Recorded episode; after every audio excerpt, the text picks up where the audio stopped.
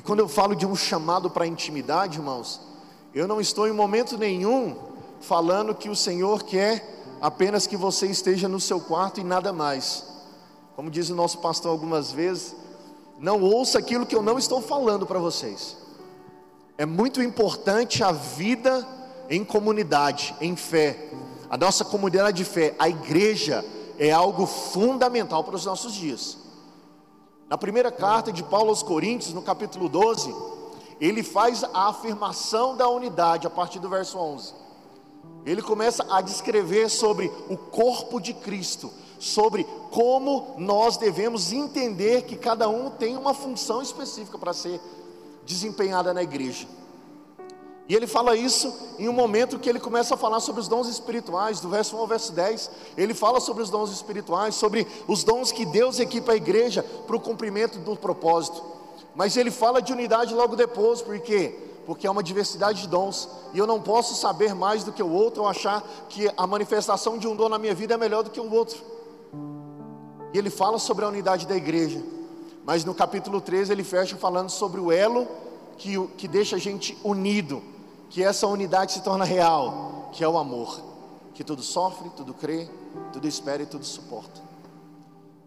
Irmãos, são dias que muitas vozes têm gritado e falado que a igreja local não é importante, que basta você estar tá ouvindo alguém na internet, uma live, você está ouvindo algo que foi gravado, você receber um PDF e ler e achar que isso é suficiente, não é.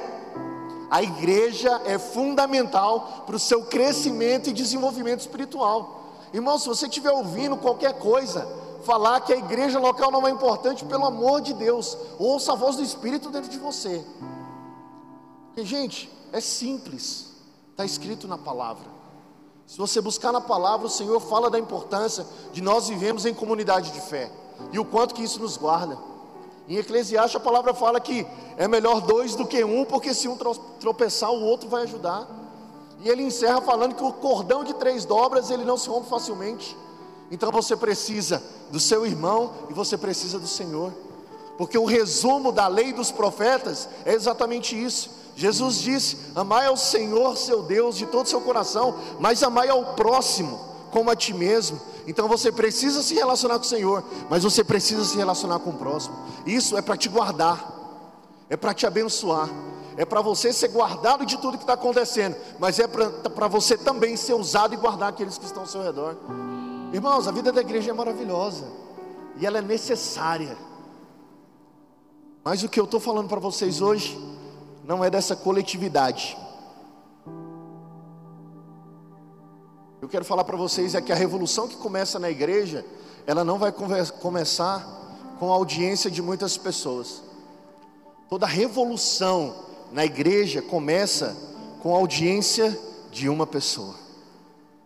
É quando você, na presença dele, se derrama, se deleita, recebe do céu aquilo que você tem que fazer.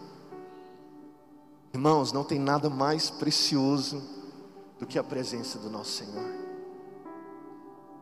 Como eu disse para vocês, tudo que eu tenho lido, tudo que eu tenho ouvido, tudo que eu tenho conversado, quando eu sento com pessoas e isso tem queimado no coração de uma igreja, um chamado para intimidade, para estarmos próximos, para entrarmos no nosso secreto, para termos um relacionamento com Ele. E não tem nada mais importante do que isso. E a partir do momento que nós, como igreja, entendermos sobre esse relacionamento individual, nós iremos impactar muitas pessoas nas nossas vidas. O Senhor vai nos usar, primeiro no secreto, para se relacionar, para nos levar para a multidão e levar aquilo que é a mensagem dele para os outros. O seu relacionamento com Deus, ele é único, ele é exclusivo. Deixa eu falar para vocês. Olha aí na ponta do seu dedo, rapidinho, dá uma olhada aí na ponta do seu dedo. Quando você olha na ponta do seu dedo, você tem aí o que a gente chama de impressão digital. E eu não sei se você sabe, provavelmente sim, mas a impressão digital ela nunca se repete.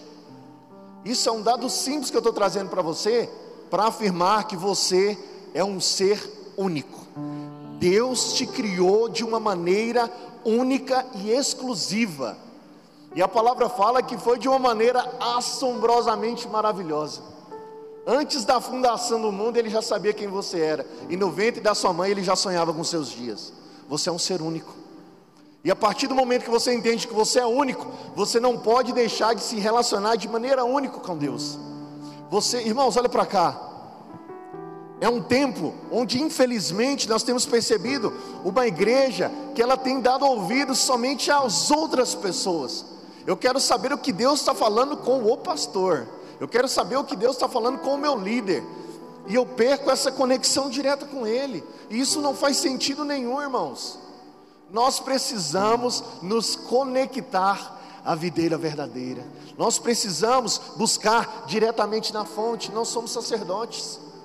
Em 1 Pedro 2,9 a palavra declara que nós somos sacerdócio real, nós somos nação santa, nós somos povo de propriedade exclusiva de Deus. Você é propriedade exclusiva de Deus, irmão. Não terceirize a sua intimidade com o Senhor, porque não foi para isso que você foi criado. Você foi criado para um relacionamento com Ele. E a partir do relacionamento com Ele, todas as coisas farão mais sentido na sua vida. Infelizmente, a gente se perde em meio ao processo.